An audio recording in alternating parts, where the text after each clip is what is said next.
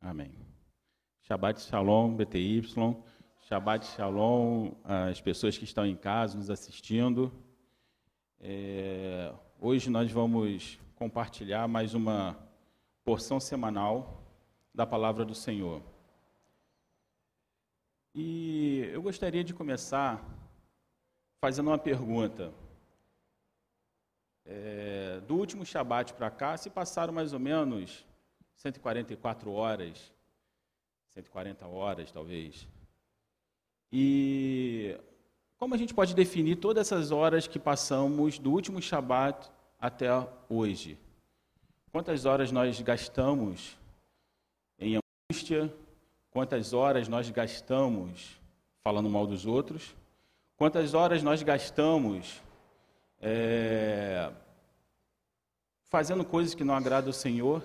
E dessas 144 horas, quantas horas nós reservamos para Deus?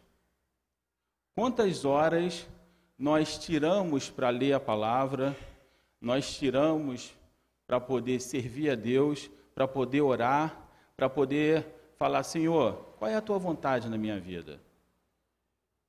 Né? Em todas essas horas, quantas horas nós fizemos isso?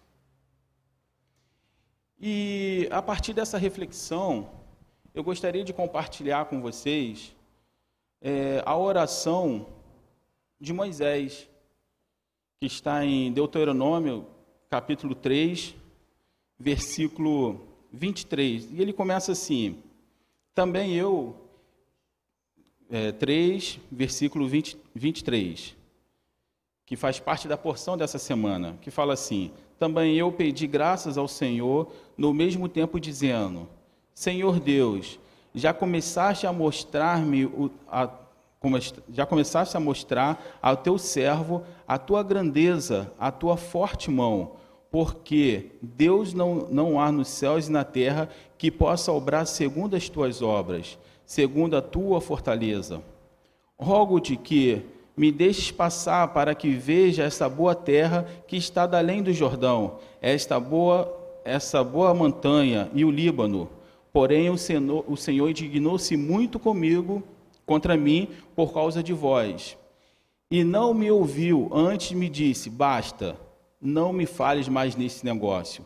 Sobe ao cume do piscar e levanta os teus olhos ao ocidente e ao norte, e ao sul, e ao oriente, e vê os teus olhos, porque não passarás este Jordão. Manda, pois, Josué, e esforça-o e conforta-o, porque ele passará diante deste povo e o fará possuir a terra que vides.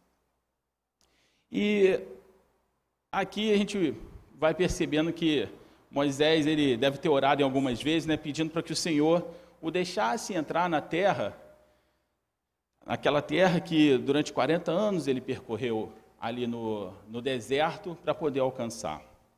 Mas eu gostaria de voltar um pouquinho antes, para a gente poder compreender tudo isso que está acontecendo. E eu vou voltar mais ou menos na época de José. Lembra de José que foi vendido pelos seus irmãos e aí vai para o Egito e numa reviravolta divina se torna governador do Egito. E por causa disso, os seus familiares vão morar no Egito, sai da terra de Canaã, que estava passando uma grande fome na época, vai morar na terra do Egito e ali começa a se ter naquela região. Existem alguns historiadores que diz que nessa época a dinastia que dominava o Egito era uma dinastia, uma dinastia dos Ixons, e em algumas outras versões falam que era os reis pastores que dominavam o Egito naquela época. E aí, por isso, tinha até uma certa afinidade com, com o povo hebreu. Só que, com o decorrer do tempo, uma nova dinastia toma conta do Egito. E a palavra de Deus vai falar assim: e, e, e e aconteceu que veio um faraó que não conhecia José. E aí começa a escravizar aquele povo, porque no coração do faraó ele dizia: esse povo, ele é muito grande. Se por acaso ele se aliar aos nossos inimigos, isso pode ser muito perigoso para nós. Vamos começar a escravizá-los. E começa a escravizar o povo, o povo hebreu, o povo de Israel. E não apenas escravizando ele, ele baixa um decreto que, a partir daquela data, todas as crianças que fossem do sexo masculino deveriam morrer.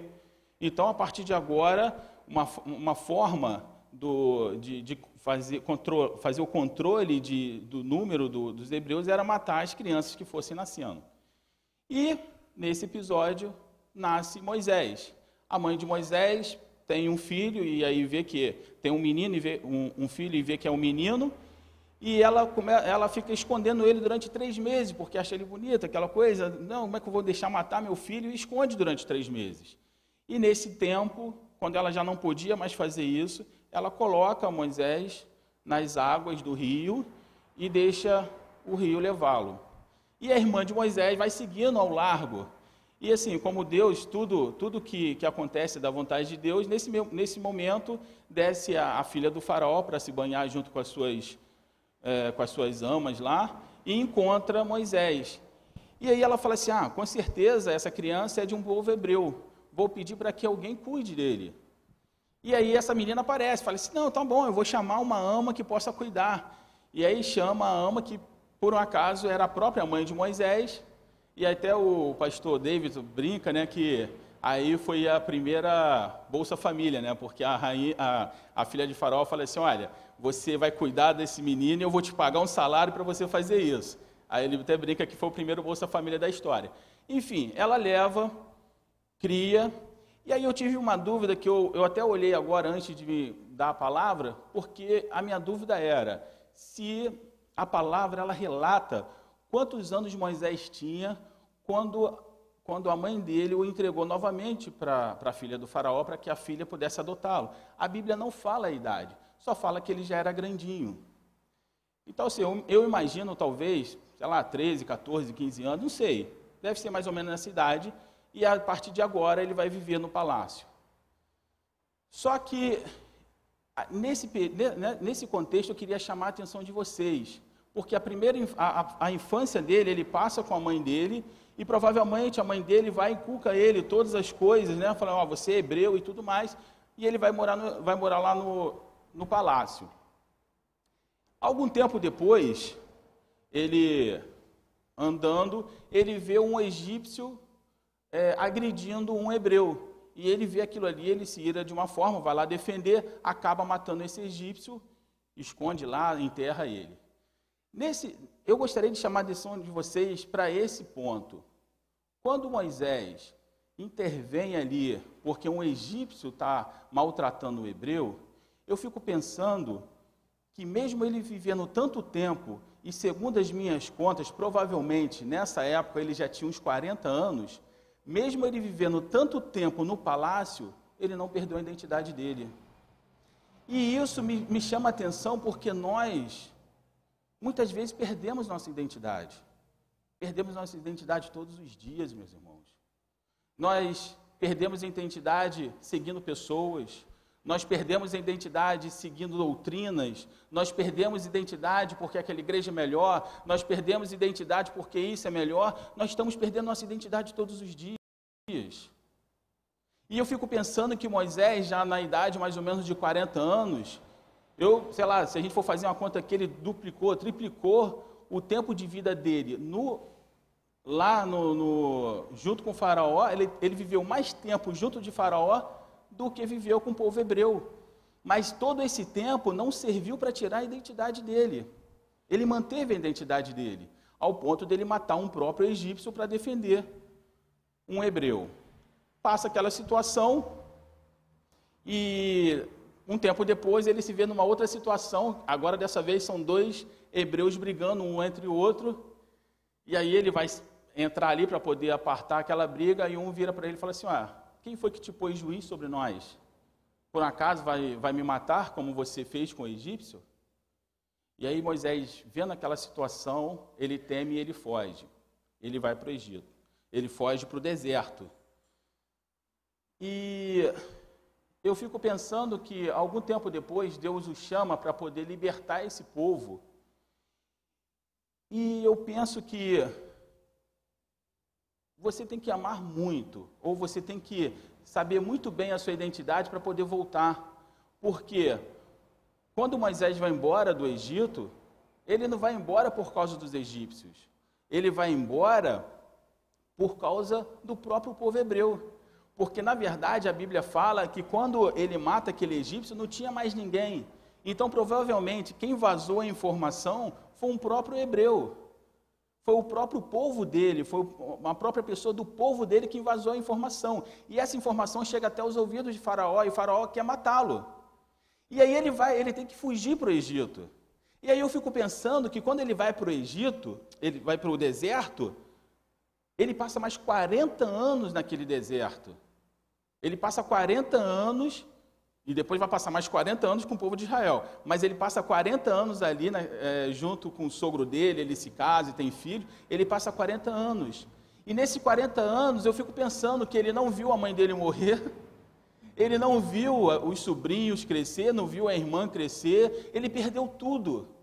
Ele teve que ir para um lugar que, no início da jornada dele, ele foi morar de favor, porque ele vai ajudar uma moça que está tirando água, e aí o pai dela fala assim: não, chama ele para que ele venha comer conosco, para ele, que ele possa ficar aqui. Ele começa a morar ali de favor. E ele perde tudo, meus irmãos, eu quero que vocês prestem bastante atenção nisso. Ele perde tudo por causa do seu próprio povo.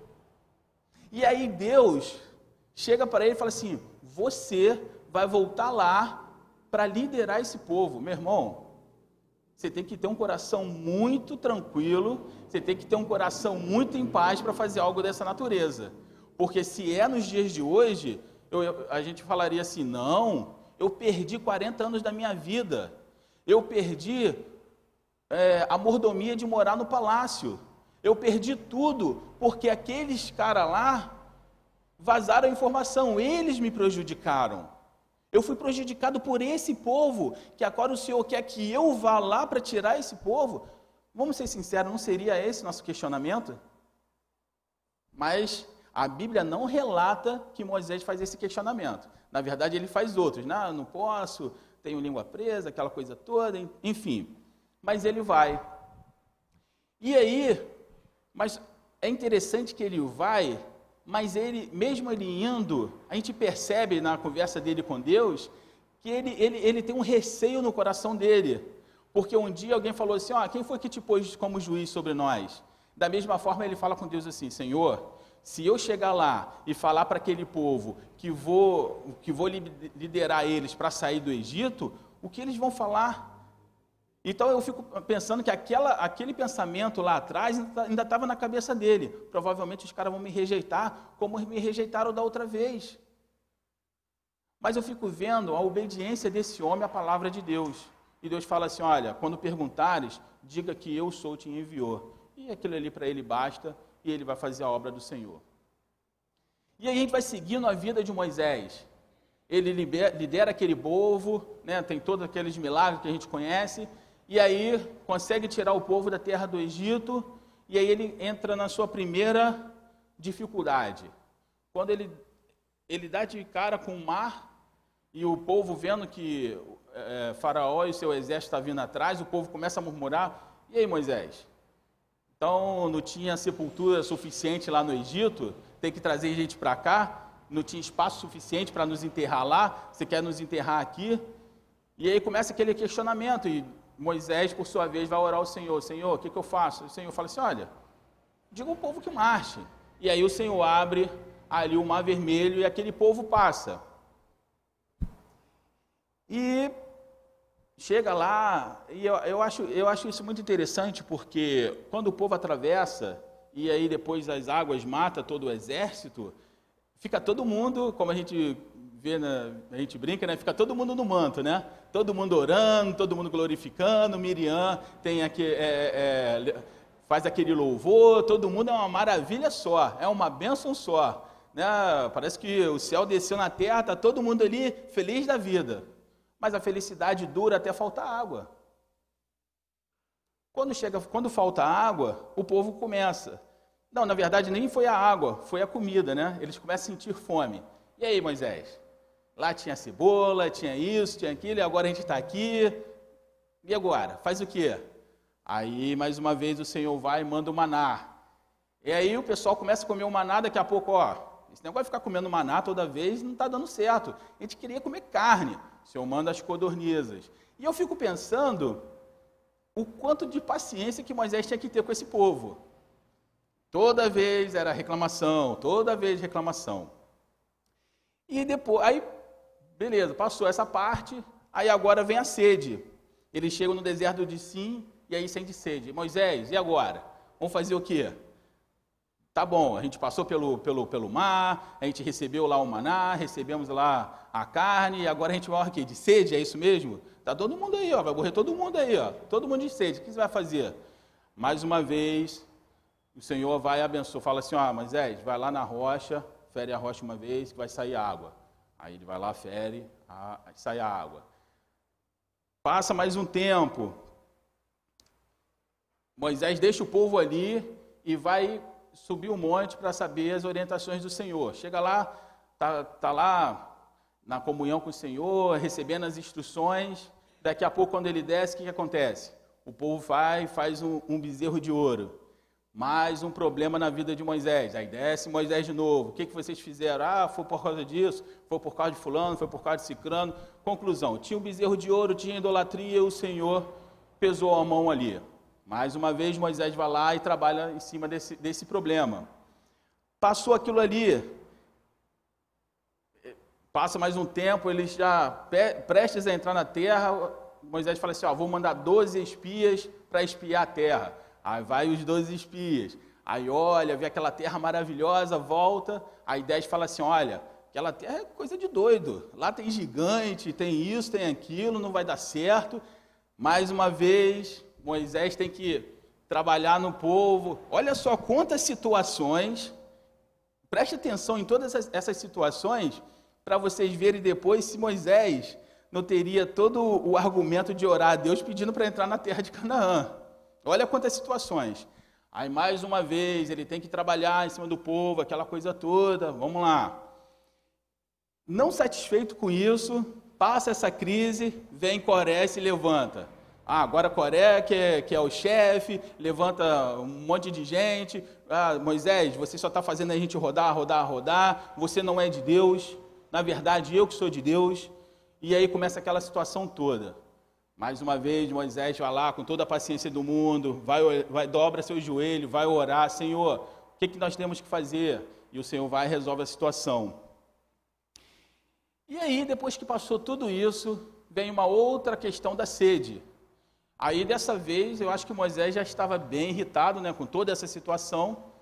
pessoal com sede novamente. Deus fala assim: Olha, vai até a rocha e fale a rocha que vai sair água e você vai poder matar a sede do, do, do povo. Mas dessa vez, Moisés, ao invés de falar na rocha, ele vai e fere a rocha duas vezes. Sai água, sacia o povo, mas Deus não gostou daquela, daquela atitude de Moisés. E aí eu fico pensando, nossa, quanta dificuldade Moisés passou, quanta coisa ele passou, e de repente, porque ele feriu a rocha, isso não vai ser isso vai ser um motivo muito grande para fazê-lo ficar fora da terra prometida. Vamos fazer agora igual receita, não tem? Quando você pega a receita, junte isso, isso, isso, agora reserva. Vamos reservar Moisés ali, deixa ele, paradinho, vamos para uma outra história. Imagine vocês aqui. Esse teto foi colocado, está maravilhoso, e de repente um de vocês tem uma situação financeira excelente, dinheiro não é problema para você. Você olha assim e fala assim: nossa, gostei disso aqui, mas eu vou fazer mais. Eu vou colocar forro do lado de fora.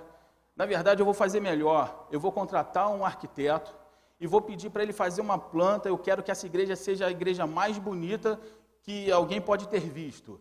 Vou fazer, vou colocar, vou pintar lá em cima, no estacionamento, vou fazer salas para atender o pessoal que vem da rua, para poder atender as crianças. Vou fazer tudo isso porque eu tenho dinheiro para fazer isso e vou fazer o melhor que eu puder fazer. E aí essa pessoa chega para o pastor e fala assim, pastor, ó, o meu projeto é esse aqui, ó, paguei tantos mil para um cara, peguei o melhor arquiteto que, poder, que o dinheiro pode comprar, paguei e eu quero que seja feito dessa forma e tudo mais. Aí o pastor fica feliz, né? Nossa, vamos fazer, vamos acontecer.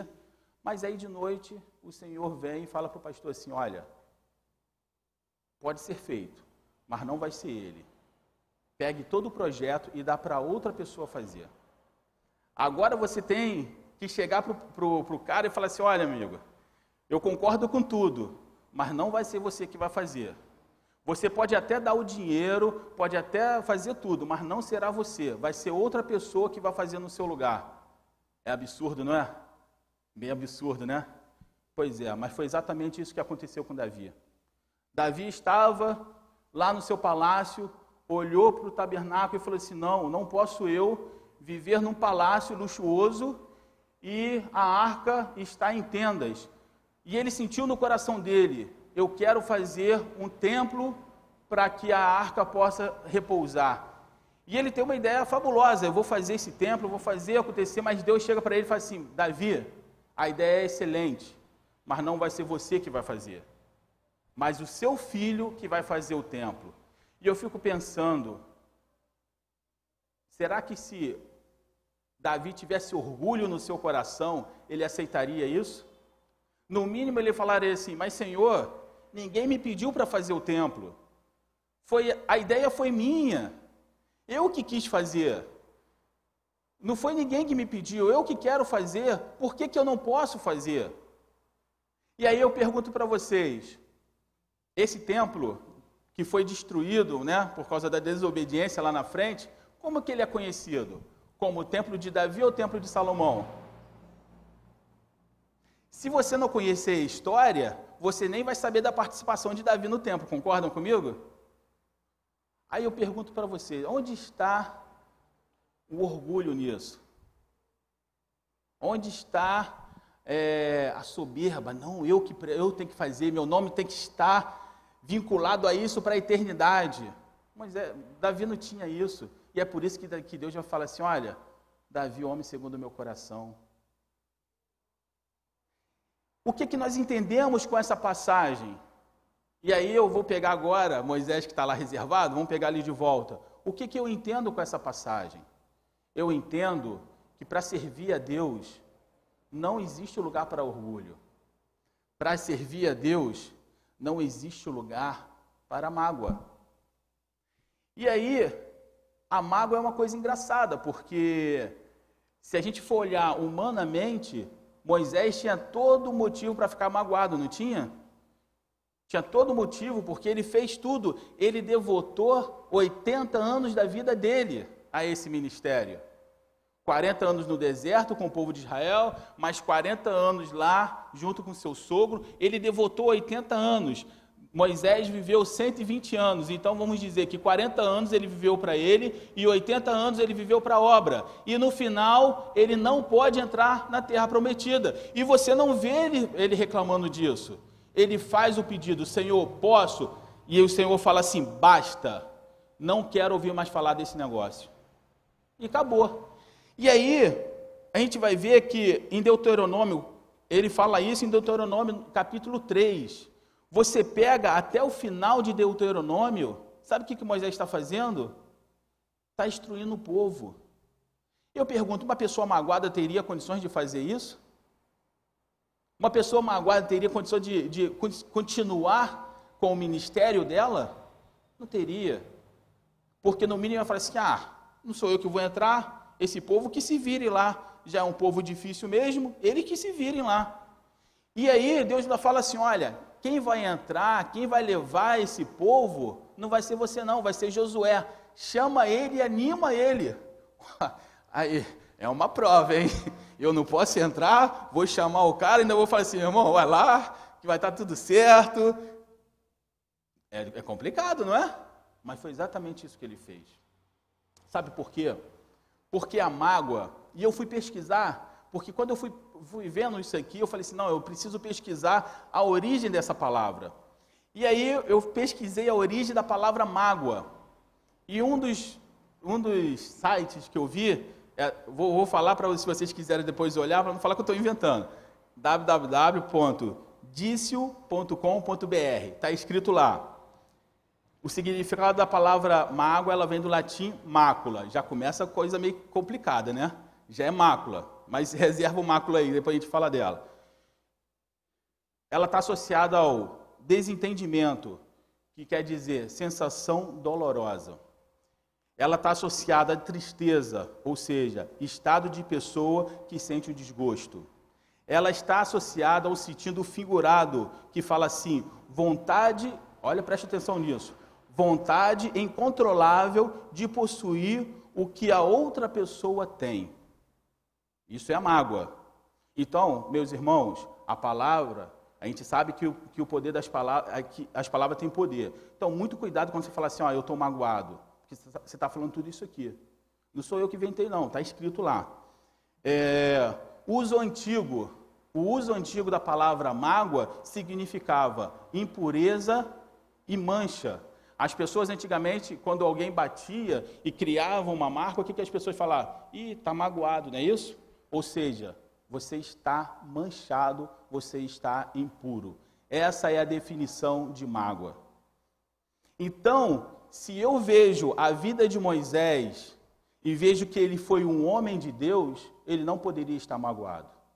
Se eu vejo Davi segundo o coração de Deus, ele não poderia estar magoado. E aí eu fui procurar saber o que é mácula, porque eu falei assim, nossa, esse negócio é meio complicado, né? E aí eu fui pegar sobre a mácula também. Definição mais comum: sujeira, sinal de impureza, sentido figurado, infâmia, sentido figurado, defeito, falta de perfeição, em que há é, é, defeito e falta de, de, de perfeição. Essa palavra mácula também é usada pelos oftalmologistas, que quer dizer mancha cinzenta que caracteriza uma opacidade na córnea, ou seja, de, de, é, de, de dificuldade de enxergar. Isso está tá tudo relacionado à mácula e está tudo relacionado à mágoa.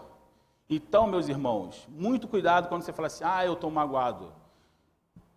Se você acompanhar a vida de Davi, você vai ver que ele vai falar assim, é, eu estou amargurado, eu estou... Ele fala várias coisas, mas ele nunca fala que está magoado. E ele fala assim, Senhor, mas diante disso tudo, uma coisa eu te peço: não retire de, ti, não retire de mim o teu espírito, porque o espírito do Senhor é o que nos dá a visão. E quando eu tenho o espírito do Senhor, eu não posso ter lugar para mancha, eu não posso ter lugar para mácula, entendem? Quando eu tenho o espírito do Senhor, eu não posso estar magoado, porque isso não faz parte de uma vida que tem o espírito de Deus no seu coração. Porque não tem aquela diferença entre o santo e o profano? Está escrito: se a mácula é uma mancha, é uma impureza, o Espírito do Senhor não pode estar no meu coração. E se eu estou magoado, eu preciso pensar muito bem por que, que eu estou magoado. E preciso pedir a Deus, Senhor, retira esse, esse pensamento, retira essa, é, esse sentimento do meu coração. Porque a Bíblia fala que a primeira, o primeiro homicídio foi por causa de mágoa, sabia disso? Vamos voltar lá? Caim e Abel. Caim e Abel leva lá é, seu sacrifício, suas, ofertas ao Senhor. E o Senhor atende mais para o, o, o sacrifício de quem? De Abel. Caim, por sua vez, olha aquilo e ele fica como? Vamos usar a palavra de hoje? Fica magoado. E aquela mágoa mancha o seu coração. E aquela mágoa cresce no seu coração, porque eu vou falar para vocês, tanto a mágoa como a depressão são sentimentos que quanto mais você pensa no assunto, maiores eles vão se tornando na sua cabeça. É mentira minha? Quanto mais você vai pensando naquilo, aquilo vai ficando pior. Vão, vão criando fortalezas na sua mente. Eu, eu, eu, eu acho engraçado que eu já passei por algumas situações que na minha cabeça eram coisas assim, absurdas. Mas quando eu ia contar essa situação, eu me dava conta, falei, pô, não é tão absurdo assim não. Sabe, quando você expressa na, na, boca, você percebe que a situação não, não é tão assim. Mas quando está na sua cabeça, ela é insustentável. Talvez as pessoas que já passaram por depressão vão saber exatamente o que eu estou falando. Porque se as pessoas que passaram por depressão chegar e falar assim, depois que passou tudo, e falar assim, nossa, eu fiquei deprimido por causa disso. E aí a pessoa pensa e fala assim: nossa, mas foi uma coisa tão banal, mas na época era tão importante para mim. Mas na época fez tanto mal para mim. Hoje é uma coisa que não me afeta de jeito nenhum. Sabe por quê? Porque através do Espírito Santo essa fortaleza foi quebrada na sua mente. E o mais importante dela ser quebrada, o mais importante é a não deixar que ela se crie na sua mente. Porque uma vez que se cria, é complicado. Porque o orgulho, ele, ele, leva, ele leva à perdição.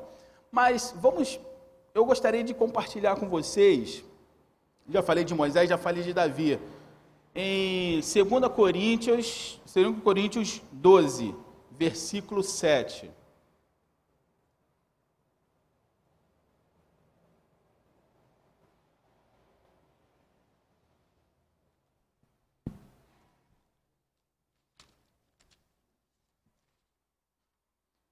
Segundo Coríntios 12, versículo 7. Antes disso, eu vou fazer uma pergunta para vocês. No Novo Testamento, qual foi o apóstolo que mais escreveu cartas? Alguém pode me dizer? Dou-lhe uma, duas. Hã? Paulo foi o que mais escreveu cartas. Eu não posso dizer se foi o que mais trabalhou, mas à luz da Bíblia, sim, provavelmente foi o que mais trabalhou, não foi? Foi o que mais devotou sua vida ao Senhor, não foi isso? Tanto que ele ficou boa parte da sua vida preso, né? E, mas ele, ele falava, ó, o meu morrer é Cristo, não é isso que ele falava? Então vamos ver o que, que ele fala lá em 2 Coríntios 12, versículo 7. E para que não me exaltasse pelas excelências das revelações, foi-me dado um espinho na carne, a saber, um mensageiro de Satanás que me esbofetear, que me, ah, para me esbofetear, a fim de me não exaltar. Acerca de acerca do qual três vezes orei ao Senhor para que desviasse de mim. E disse-me: A minha graça de pasta, porque o meu poder se aperfeiçoa na, na na sua fraqueza. Talvez um dos homens no Novo Testamento que mais trabalhou, um dos homens que mais devotou a sua vida, tinha o espinho na carne. Por três vezes ele orou e o Senhor falou assim: basta, a minha graça te basta, porque o meu poder se aperfeiçoa na sua fraqueza. E o que, que, o que, que o apóstolo fala? Amém, vamos seguir a vida, não é assim? Por quê? Não tinha mágoa no seu coração não tinha rancor no seu coração, não tinha aquela síndrome de, ah, mas porque eu, é, ó dia, ó, sabe aquele desenho que tudo acontece de ruim para aquele, aquele personagem? Ele não tinha essa síndrome. Por quê? Por que, que ele não tinha essa síndrome? Porque quando, quando você fala assim, olha, o, a minha vida eu entrego ao Senhor, isso significa que o Senhor tem todo o cuidado dos seus caminhos. E se ele tem todo o cuidado dos seus caminhos, Deus não se assusta com as, com as coisas que acontecem, com as dificuldades que acontecem na sua vida. Se assusta?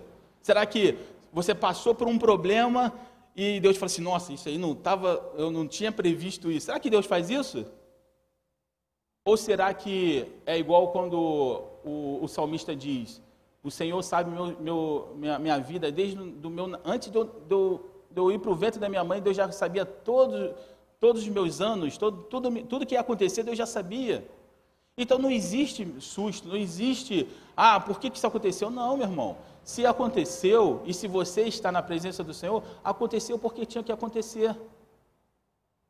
Da mesma forma, porque se a gente não, for, se a gente não acreditar nisso, eu falo para vocês, está na hora de a gente pegar o livro de Jó, rasgar e jogar fora. É simples.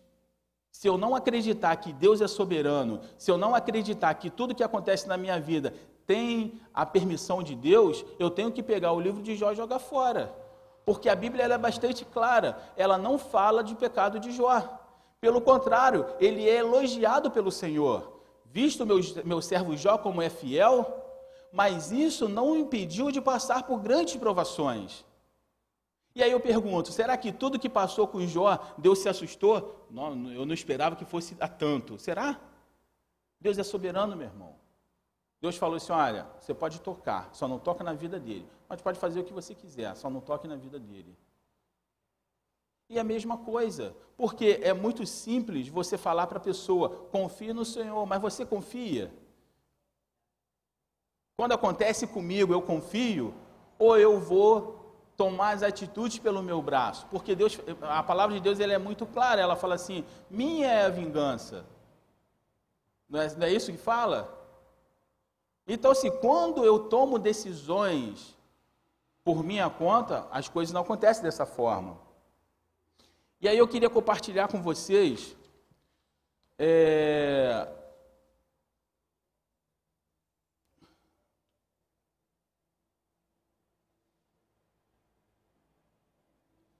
do rei Uzias. Lembra do rei Uzias?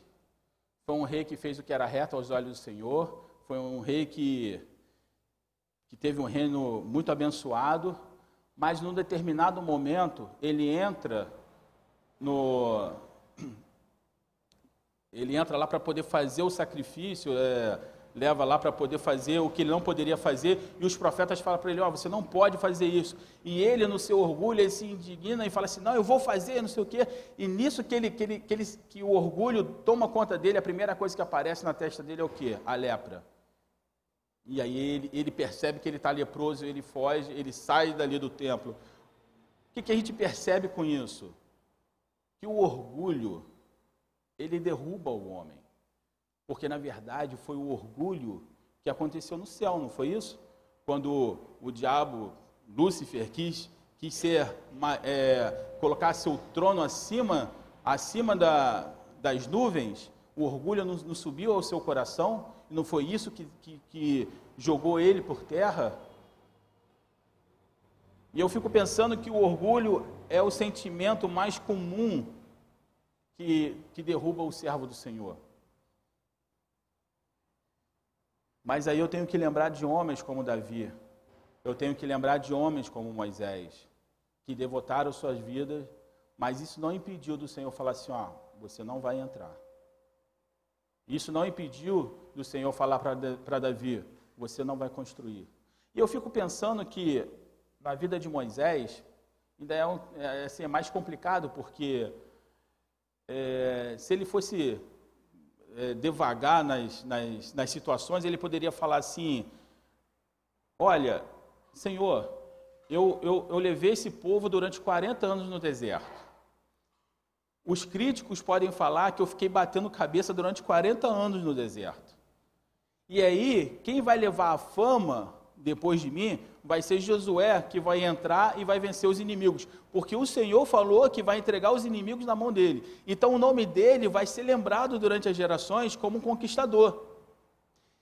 Já o meu irmão Arão, que foi conivente lá quando teve aquela situação do, do bezerro de ouro, o meu irmão vai ter seu nome lembrado para todas as gerações, porque os sacerdotes vêm da linhagem de quem? De Moisés ou de Arão? De Arão. Até hoje a gente fala assim, ah, os filhos de Arão, né? Os filhos de Arão. Cadê os filhos de Moisés? Cadê o nome de Moisés? Claro, a gente, a, gente, a gente vê até no Novo Testamento, ah, Moisés foi um grande profeta, foi um grande homem de Deus e tudo mais. Mas sabe o que eu fico pensando? Moisés não estava nem um pouco preocupado com nada disso. Moisés só estava preocupado em fazer a obra do Senhor. Moisés só estava preocupado em, em ser obediente. Moisés só estava preocupado em agradar o Senhor. E eu fico pensando que quando ele cometeu aquele erro de ferir a rocha duas vezes, ele deve ter se culpado muito mais do que, do que o povo. Ele deve, sabe, ele deve ter levado aquilo, aquilo ali, deve ter é, doído no coração dele, porque ele, por um momento, ele deixou de fazer o que o Senhor tinha mandado ele fazer. E aí eu fico lembrando também de Davi, né, que hoje a gente fala assim, ah, o templo de Salomão, também não estava preocupado se o nome dele ia ser lembrado. Na verdade, uma das coisas, uma das orações mais impressionantes que eu vejo de Davi é quando ele entra no templo e ele começa a orar a Deus, e ele começa a se questionar, Senhor, quem sou eu ou quem é a minha casa para ter me abençoado tanto? O que, que, eu, o que, que eu fiz para merecer tão, tão grande bênção? Ao contrário de Saul, que quando venceu sua primeira guerra, o que, que ele fez? Quando ele traz lá que o, o profeta fala assim, ó, vai lá, destrói tudo, mata todo mundo, não traz nada. Aí ele vai traz o rei, traz o melhor do gado. Quando o profeta Samuel vai procurar Saul, cadê Saul? Cadê Saul? O que, que Saul está fazendo? Está fazendo um monumento em homenagem a ele. está fazendo um monumento. Deve ser, ah, não, vou fazer isso aqui porque eu mereço, né? Eu venci. E aí você vê que a mágoa entra no coração de Saul quando Davi e Saul estão lutando no mesmo exército e eles voltam da, da guerra e as mulheres falam assim: ah, é, Saul matou milhares, Davi matou dez milhares. Nossa, isso aí pegou muito mal. E Saul fala assim: Ué, que história é essa? De Davi, eu matei milhares e Davi matou dez milhares. Você sabia que a perseguição de Saul em relação a Davi começou por causa disso? Por causa desse cântico das mulheres? Porque Saul matou milhares, mas Davi matou seus dez milhares. Aquilo ali, a mágoa já entrou no coração dele. E aquilo ali foi criando uma proporção tão grande, tão grande, ao ponto de duas vezes ele lançar uma lança para poder cravar Davi na parede. E Davi se desvia, que Davi, é, o Senhor era com Davi, né? Davi se desvia e a lança bate lá na parede. E eu fico pensando que, que Davi também não levou isso não, também não se magoou, porque por várias vezes ele tentou matar e por várias vezes ele tentou, Senhor, o que, que eu fiz para o Senhor fazer isso? E no momento que o Senhor entrega Saul nas mãos de Davi, né, numa situação lá que ele está numa caverna, que ele vai lá fazer suas necessidades, Davi vem lá, né, no rastejo, igual for especiais, vai lá, rasga, aí lá o, o, manto de Saul, sai de novo, sem ninguém ver. Aí quando Saul termina tudo, Davi aparece lá e fala assim, Saul, meu, meu, meu senhor, ainda hoje o Senhor me entregou nas suas mãos, o Senhor entregou o Senhor nas minhas mãos. Aqui, ó, a prova disso aqui é o manto. Mas quem sou eu para poder tocar no ungido do Senhor? E falo para vocês, mesmo ele ter rasgado apenas a orla, ele se sentiu mal. Eu, eu, eu entendo que ele rasgou só para poder provar que ele poderia ter matado, mas mesmo ele só tendo rasgado aquele, ele se sentiu mal. E isso foi tão assim, esse sentimento dele foi tão puro que quando, quando o, o mensageiro vem trazer a notícia de que Saul morreu em combate, e o mensageiro fala assim: ah, não, porque ele estava ferido e ele queria se matar e eu o ajudei. Davi olha para ele e fala assim: você ousou lançar a mão no ungido do Senhor? Mandou matar ele. Mandou matar. E eu fico pensando que se aquilo ali fosse apenas uma encenação, Davi ia falar assim: ah, menos um inimigo. Matou, já foi, já foi tarde, né? Agora, agora estou tranquilo, não vou ter ninguém. Não, mas ele falou assim: você é doido? Você, como é que você faz uma coisa dessa? Mandou matar aquele, aquele, aquele cara que trouxe a, a, notícia de que havia ajudado Saul a se matar ali no campo de batalha. E eu fico pensando que esse sentimento, essa, essa, é, esse temor, nossa, tem se perdido tanto dentro da igreja. Recentemente tava, terminei de ler um livro que fala sobre o espírito de Jezabel, e ele conta vários relatos de coisas que vai acontecendo, de pessoas que se levantam contra a liderança e tudo mais. E eu fui lendo aquilo ali, eu fui, fui falando, meu Deus, como as pessoas têm coragem de fazer isso. Aonde está a reverência? Aonde está é, o temor do Senhor? Porque se a palavra de Deus diz que toda liderança ela é concebida pelo Senhor, se eu, se eu penso isso na, na liderança do mundo, que dirá dentro da liderança da casa do Senhor? E eu fico pensando que nós estamos a cada dia nos, é, perdendo essa, essa, esse, esse conceito de, de temor nas coisas do Senhor. Estamos banalizando, a verdade é essa. Vemos que dentro das igrejas o orgulho está falando mais alto. A gente canta, né? Que ele cresça e eu diminua. Mas na verdade, no coração está tá completamente ao contrário. Que eu cresça, que eu cresça, que eu cresça. Que eu apareça, que eu apareça, que eu apareça. A verdade é essa, meus irmãos. Porque se não for assim, você olha. Nossa, eu, eu, eu já ouvia isso desde que era criança, quando ainda era da, da, da Maranata, e os pastores lá às vezes falavam, né? Eu ficava observando. Você via faixas de, de, de cultos, estava lá o pastor, a pastora, não sei quem, e Jesus, se você procurasse com a lupa, de repente você encontraria o nome de Jesus lá na, naquela, naquela faixa. Porque não tinha. É dia de libertação, é dia disso, é dia daquilo, mas cadê o nome de Jesus? Aparece o pastor, eu falo para vocês, Hoje, nós estamos aqui em poucos números, mas se por acaso o rabino ou o pastor trouxesse uma pessoa famosa aqui, ou se trouxer, sei lá, um, um cara que é profeta, que é reconhecido, isso aqui ia ficar, ó, lotado de gente. Mas para servir o Senhor, não, por causa da pessoa que vai falar aqui na frente. É mentira? Vocês vê, a gente vê em festividades das igrejas, quando chega pessoas de nome, as igrejas lotam. Eu falo isso porque eu já participei disso. Eu já vi isso dentro da igreja porque eu já participei. Eu já trouxe grupos quando eu era líder de mocidade, eu trouxe dois grupos uma vez para a igreja, é, na, na festa da mocidade. A igreja era maior do que essa aqui e não teve espaço, meu irmão. Os bancos ficaram lotados lá fora, todo mundo em pé, não tinha espaço. No dia seguinte, que a festividade começava, vocês escutavam até o grilo. Cri, cri, cri, não tinha mais ninguém. Por quê? Porque nós estamos preocupados